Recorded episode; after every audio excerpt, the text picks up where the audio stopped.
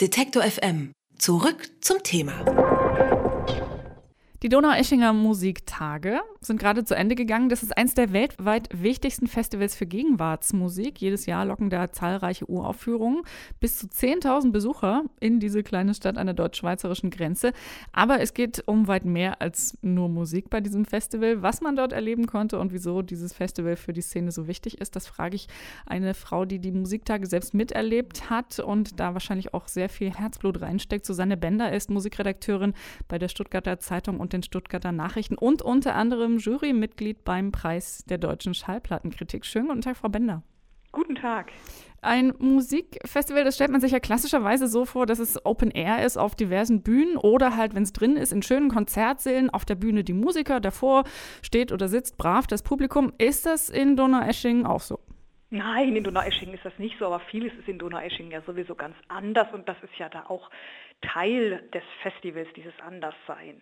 Es geht um zeitgenössische Musik und es geht vor allen Dingen um Experimentieren und deswegen ist es auch nicht schlecht, dass es in Donaueschingen also bis auf zwei große Konzertsäle, die in einem großen, in einer großen Halle, nämlich in den Donauhallen, die jetzt jüngst renoviert worden sind, zusammengepfercht sind, sonst eigentlich nur Turnhallen gibt und irgendwelche Off-Locations, in denen dann kleine Konzerte stattfinden, also auch Reitställe, ähm, Kellergewölbe, Bibliotheken, dann gibt es ja auch eine Kunst, die natürlich auch Open Air ist. Das sind irgendwelche Installationen, wo es dann klingelt und bimmelt und dampft und auch vielleicht mit Licht was gemacht wird. Das ist Open Air unter Umständen, aber das meiste findet halt dann doch in diesen Turnhallen statt, in denen auch das SWR-Orchester dann zum Beispiel proben muss ähm, und eben halt in, äh, in der Donauhalle.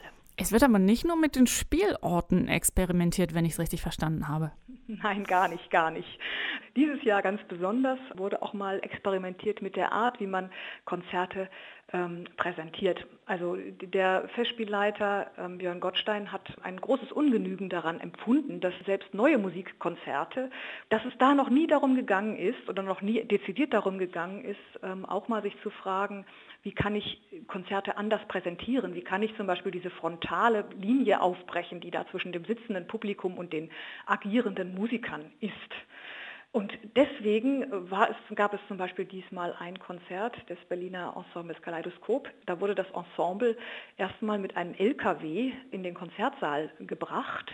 Und dann hat es sich dort ähm, gekleidet in ähm, Klamotten, die auch Flüchtlingen also irgendwie ähm, zu Gesichte gestanden hätten oder wo man auch hätte denken können, die seien irgendwie Flüchtlinge, dort angefangen hat zu spielen, sich zuerst mal zu versammeln, zu gucken, was mache ich mit Klang. Und dann haben sie tatsächlich das Publikum von der Zuschauertribüne vertrieben und, mit, und spielend eingekreist, sodass dieses Publikum dann tatsächlich Seiten hat tauschen müssen mit den Ausführenden. Das war für viele eine ganz irritierende, aber auch doch irgendwie wieder erhellende Erfahrung, die so ein bisschen auch die Leute sich hat fragen lassen, wie, wie habe ich mich eigentlich eingerichtet in meiner Gemütlichkeit. Was aus meiner Sicht dafür dann etwas zu kurz gekommen ist, war die reine Seite der Musik, die ist über diesen ganzen Präsentationsgedanken in diesem Jahr ein bisschen zu kurz gekommen. Das wäre exakt meine nächste Frage gewesen. Also das Beispiel mit dem LKW ist ein sehr schönes, also das kann man auch sehen, wenn man sich im äh, Internet Videos von den Donaueschinger Musiktagen anschaut. Und da gibt es vieles, das so ein bisschen nach Performancekunst aussieht und wo das Publikum vielleicht freiwillig, vielleicht unfreiwillig zum Teil der Show oder der Performance so ein bisschen mit wird. Lenkt das also Ihrer Meinung nach tatsächlich an einigen Stellen zu sehr ab von der Musik? Ja, das muss ich so sagen, zumindest über die Stücke, die ich in diesem Jahr habe hören können. Ich denke, da müsste dann das Experimentieren wahrscheinlich noch eine Spur tiefer gehen, indem man tatsächlich die Aufführungssituation als gleichwertig mit der musikalischen ähm, Faktur, also mit der Art, wie ich komponiere, betrachte, indem ich das also wirklich als ein Teil dieser Komp Komposition so integriere, dass es gleichwertig ist und auf gleich hohem Niveau ist. So hatte ich immer den Eindruck, dass dann sich diese Präsentation etwas sehr in den Vordergrund geschoben hat. Das galt auch für ein Stück, was stark diskutiert worden ist, von Martin Schüttler komponiert. Es wurde vom Ictus, vom belgischen Ictus Ensemble aufgeführt, eigentlich in einer ähm, sehr frontalen Situation, aber der Komponist hat sich überlegt, dass er erstens mal sein seine eigene Biografie ein bisschen reflektiert. Die hat er dann mit von zwei Moderatorinnen vortragen lassen. Und dass er zweitens außerdem das Experiment wagt, die Musiker, die ja eigentlich im Mittelpunkt stehen sollten, ins Off zu verbannen, und zwar jede, jeden dieser Musiker in eine einzelne isolierte Kabine zu setzen. Trotzdem haben die da zusammengespielt. Wie, das ist nicht ganz klar. Teilte sich auch nicht als das Wunder mit, das der Komponist damit äh, wohl auch irgendwie zeigen wollte, dieses Ensemblewunder, was, über das man manchmal staunen kann. Also auch da hat sich eigentlich diese, diese etwas andere Art der Präsentation nicht, ähm, hat nicht eingelöst, was sie eigentlich versprochen hat. Ich glaube, das ist ein ganz spannender Zwiespalt. Also Sie haben Festivalleiter Björn Gottstein ja auch schon erwähnt. Also auf der einen Seite dieser Wunsch, Gegenwartsmusik oder zeitgenössische Musik ähm, attraktiver zu machen oder dem Publikum einfach näher zu bringen über ungewöhnliche Präsentationsformen, aber andererseits eben die Musik nicht untergehen zu lassen. Und dann kommt noch so eine nächste Ebene dazu, wenn es dann inhaltlich um große Themen, große Konzepte geht wie Zukunft, digitale Wirklichkeiten und Geschlechtergerechtigkeit. Das waren so einige, die im Programm in diesem Jahr so ein bisschen mit rumgeschwirrt sind. Kann denn so eine Message dann auch noch durchkommen oder ist es einfach ein Level Inhalt zu viel? Nee, das ist gar nicht. Man muss ja denken, es werden in diesen Musik, bei diesen Musiktagen werden immer Dinge angedacht, die werden ja nie zu Ende gedacht. Gottstein hat sich dezidiert vorgenommen, und das finde ich ein tolles Unterfangen, dass er mehr Komponistinnen in seinen Programmen auftauchen lassen möchte. Das ist natürlich so ein bisschen das Problem, dass auch äh, irgendwelche ähm, Konzerne haben, wenn sie sagen, wir wollen in unseren Vorständen äh, ein bisschen mehr Frauen haben und führen da eine Quote ein. Man muss erstmal die Guten haben, die dann da auch überzeugen, sonst geht der Schuss nach hinten los. Aber da einmal mal anzufangen, ist eine sehr wichtige Sache.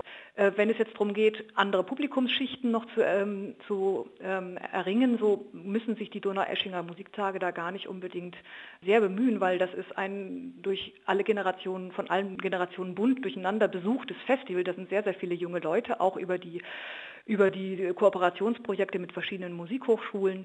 Äh, auch die jungen Ensembles ziehen junges Publikum an. Und ich denke, dieser Experiment Talcharakter, den dieses ganze Festival hat und der also dieses, dieses auch noch nicht fertige äh, notwendig dann auch zum Ergebnis hat, der ist gerade das total attraktive. Ich kann also aus dem diesjährigen Jahrgang rausgehen und kann sagen, eigentlich waren die künstlerischen Ergebnisse ziemlich mau, kann auch Gründe dafür benennen, aber das heißt überhaupt nichts über das Festival und das heißt vor allen Dingen überhaupt nicht, dass ich nächstes Jahr nicht wieder hingehe. Im Gegenteil, ich will auf jeden Fall wieder hin. Wie bewerten Sie denn das Publikum? Also oft gucken die Kritiker ja tatsächlich dann auf die äh, Künstler, auf die Performances, ähm, auf die Darstellung. Sind das Neugierige, sind das Entdecker? Ähm, wie ähm, gehen die mit dem, was da geboten wird, um? Das sind sehr, sehr viele Neugierige dabei, das auf jeden Fall. Es sind natürlich auch viele Fachbesucher dabei, die diesen Ort nutzen, um sich wiederzusehen, Kontakte zu knüpfen, ähm, sich dann auch zusammenzusetzen und das Drumherum der Musiktage ist wirklich nicht unwesentlich. Also die Kneipenbesuche hinterher zwischendurch, auch wenn das äh, Programm so dicht war dieses Jahr, dass es eigentlich sehr, sehr schwierig nur ausführlich möglich war. Das gehört aber alles mit dazu. Also es ist so ein bisschen auch immer eine Art Familientreffen wobei äh, ja auch Großfamilien ständig neuen Nachwuchs bekommen. Und da haben wir doch einen schönen Endgong an der Stelle. Die Donau-Eschinger Musiktage verstehen sich als Festival, das polarisieren und Grenzen sprengen will. Susanne Bender hat uns einen Einblick gegeben, wie das dieses Jahr so sich angefühlt und angehört hat. Sie ist Musikredakteurin bei der Stuttgarter Zeitung und den Stuttgarter Nachrichten. Vielen herzlichen Dank für Ihre Zeit und das Gespräch. Bitte schön, vielen Dank. Alle Beiträge, Reportagen und Interviews können Sie jederzeit nachhören im Netz auf detektor.fm.